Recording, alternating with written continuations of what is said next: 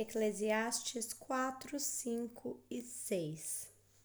Então olhei de novo para toda a injustiça que existe nesse mundo. Vi muitos sendo explorados e maltratados. Eles choravam, mas ninguém os ajudava. Ninguém os ajudava porque os perseguidores tinham o poder do seu lado. Por isso cheguei a essa conclusão: aqueles que morreram são mais felizes do que os que continuam vivos. Porém, mais felizes do que todos são aqueles que ainda não nasceram e que ainda não viram a injustiça que há nesse mundo. Também descobri por que as pessoas se esforçam tanto para ter sucesso no seu trabalho. É porque elas querem ser mais do que os outros. Mas tudo é ilusão. É tudo como correr atrás do vento. Dizem que dizem que só mesmo um louco chegaria ao ponto de cruzar os braços e passar fome até morrer. Pode ser, mas é melhor ter pouco numa das mãos com paz de espírito do que estar sempre com as duas mãos cheias de trabalho tentando pegar o vento. Descobri que a vida existe mais uma coisa que não vale a pena. É o homem viver sozinho, sem amigos, sem filhos, sem irmãos, sempre trabalhando e nunca satisfeito com a riqueza que tem. Para que é que ele trabalha tanto, deixando de aproveitar as coisas boas da vida? Isso também é ilusão, é uma triste maneira de viver. É melhor haver, dor, haver dois do que um, porque duas pessoas trabalhando juntas podem ganhar muito mais. Se uma delas cai, a outra ajuda a levantar, mas se alguém está sozinho e cai, fica em má situação porque não tem ninguém que o ajude a levantar. Se faz frio, dois podem dormir juntos e se esquentar, mas um sozinho, como é que vai se esquentar? Dois homens podem resistir a um ataque que derrotaria um deles se estivesse sozinho. Uma corda de três cordões é difícil de arrebentar. O moço pobre, mas sábio, vale muito mais do que o rei velho e sem juízo que já não aceita conselhos. Um homem pode muito bem sair da cadeia e se tornar rei do seu país, mesmo tendo nascido pobre. Eu pensei em todas as coisas, as pessoas que vivem nesse mundo e imaginei que existe entre elas, em algum lugar, um moço que tomará o seu lugar no, do rei o número que as pessoas desculpa, o número de pessoas que um rei governa é muito grande. No entanto, quando deixa de ser rei, ninguém é agradecido pelo que ele fez. É tudo ilusão, é como correr atrás do vento. Tenha cuidado quando for o templo, não ofereça sacrifícios como fazem os tolos que nem sabem que estão fazendo isso de maneira certa. Vá pronto para ouvir e obedecer a Deus. Pense bem antes de falar e não faça a Deus nenhuma promessa apressada. Deus está no céu e você aqui na terra, portanto, fale pouco. Quanto mais você se preocupar, mais pesadelos terá. E quanto mais você falar, mais tolices dirá. Assim, quando você fizer uma promessa a Deus, cumpra logo essa promessa. Ele não gosta de tolos, porém faça, portanto, faça o que prometeu. É melhor não prometer nada do que fazer uma promessa e não cumprir. Não deixe que as suas próprias palavras o façam pecar. Assim, você não terá que dizer ao sacerdote, ao sacerdote que o que você queria dizer não era bem aquilo. Para que fazer Deus ficar irado com você? Por que deixar que ele destrua as coisas que você conseguiu com o seu trabalho?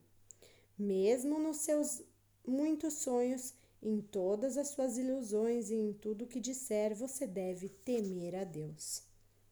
Não fique admirado quando você notar em algum lugar do governo fazendo injustiça, perseguindo os pobres e negando os direitos deles, pois cada autoridade é protegida pela que está acima dela, e as duas são acobertadas pelas autoridades superiores.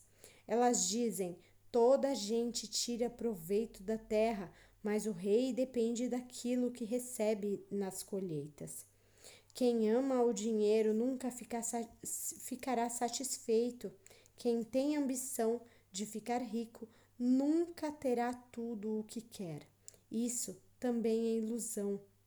Quanto mais rica é a pessoa, mais bocas ela tem para alimentar. E o que ela ganha com isso é apenas saber que é rica. O trabalhador pode ter pouco e muito para comer, mas pelo menos dorme bem à noite. Porém, o rico se preocupa tanto com as coisas que possui que nem consegue dormir. Eu tenho visto nesse mundo essa coisa triste. Algumas pessoas economizam dinheiro e sofrem com isso, perdem tudo no mau negócio e assim não deixam nada para os filhos. Como entramos neste mundo, assim também saímos, isso é, sem nada. Apesar de todo o nosso trabalho, não podemos levar nada dessa vida. Isso também é muito triste. Nós vamos embora desse mundo do mesmo jeito que viemos. Trabalhamos tanto, tentamos tanto pegar o vento, e o que é que ganhamos com isso?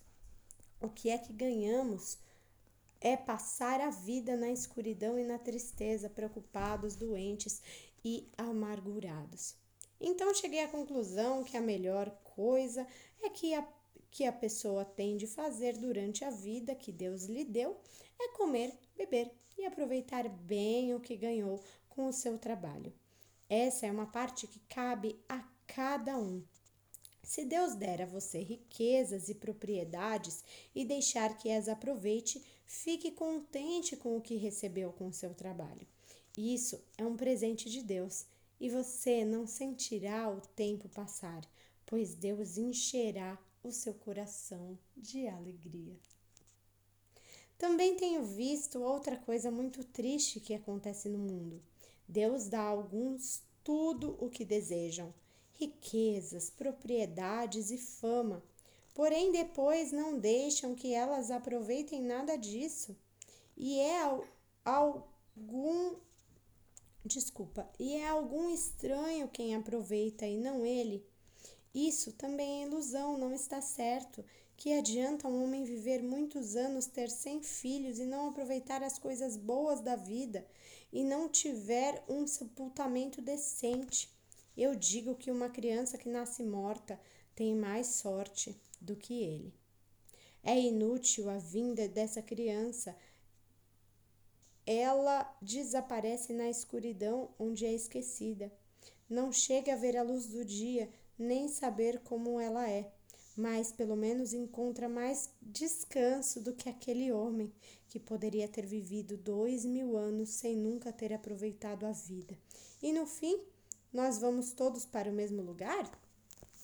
Todos trabalham duro para ter o que comer, mas nunca ficam satisfeitos. Que vantagem tem? Que va... Desculpa, que vantagem tem o pobre em saber enfrentar a vida? Isso também é ilusão, é correr atrás do vento. É muito melhor ficar satisfeito com o que se tem do que estar sempre querendo mais. Tudo o que se passa nesse mundo já foi resolvido há muito tempo. Antes de uma pessoa nascer, já foi decidido o que vai acontecer com ela. E nós sabemos que não podemos discutir com quem é mais forte do que a gente. Uma coisa está certa: quanto mais falamos, mais tolices dizemos e não ganhamos nada com isso. De fato, como é que podemos saber o que é melhor para nós nessa vida de ilusões? Vida que passa como uma sombra. Como é que podemos saber o que vai acontecer na terra depois da nossa morte?